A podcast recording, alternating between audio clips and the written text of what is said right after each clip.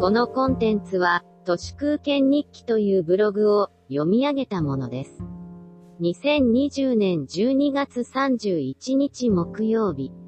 日本人は、デバイスの物理的な、機械工学的な機能にこだわりすぎて、それがスマホの遅れにつながったのではないかと、私は思っています。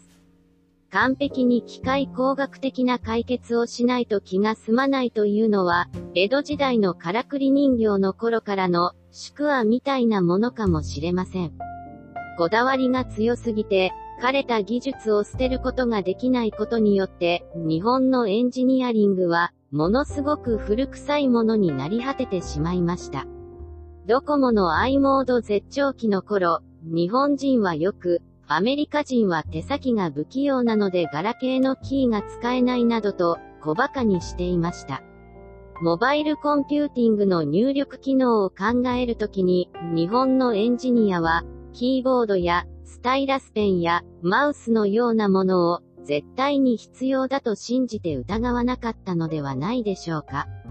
指は最高のポインティングデバイスだ。こう言ったのはスティーブ・ジョブスです。入力にキーボードもペンもいらない、と彼は iPhone の発表会で言いました。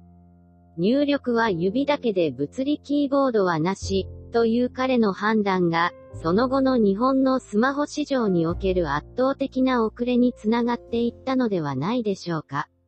裁断自炊なんていうガラパゴスなものも、スキャナーのページ送り技術などが生地あるからだと思います。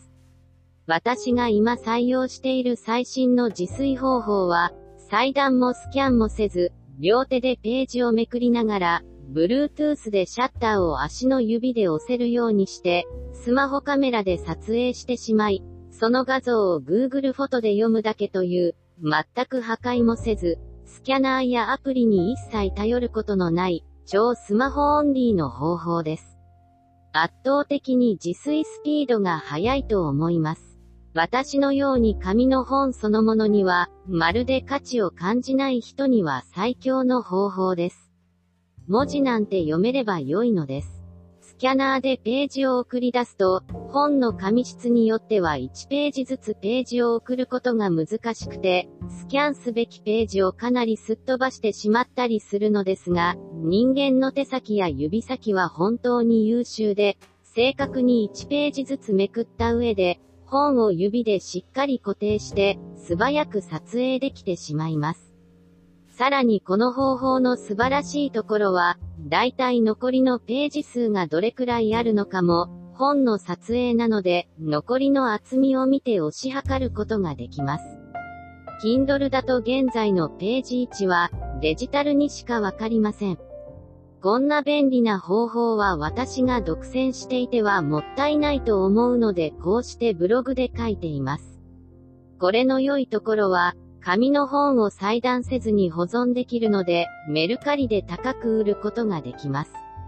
しかも、読み終わってから売らなければならないという、ボトルネックの制約から解放されるので、話題の新刊本などは読まずにして、写メ自炊してさっさと値崩れしないうちに売ってしまえば良いのです。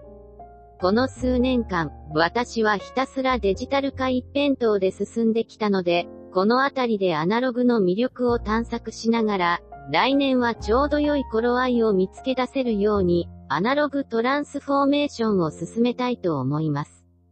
具体的には、バレットジャーナルやラピッドロギングは、紙に戻しています。エバーノートやワークフローウィの有料サブスクを更新せずに、情報ストックは紙に戻していこうと思います。指の感触や微妙な動きに頼ることで、二次元的なデジタルのテキストよりも、早く効果的に解決することができるかもしれません。電子化とアナログの黄金比を見つけたいと思っています。以上、本日も最後まで、誠にありがとうございました。人の行く裏に道あり花の山。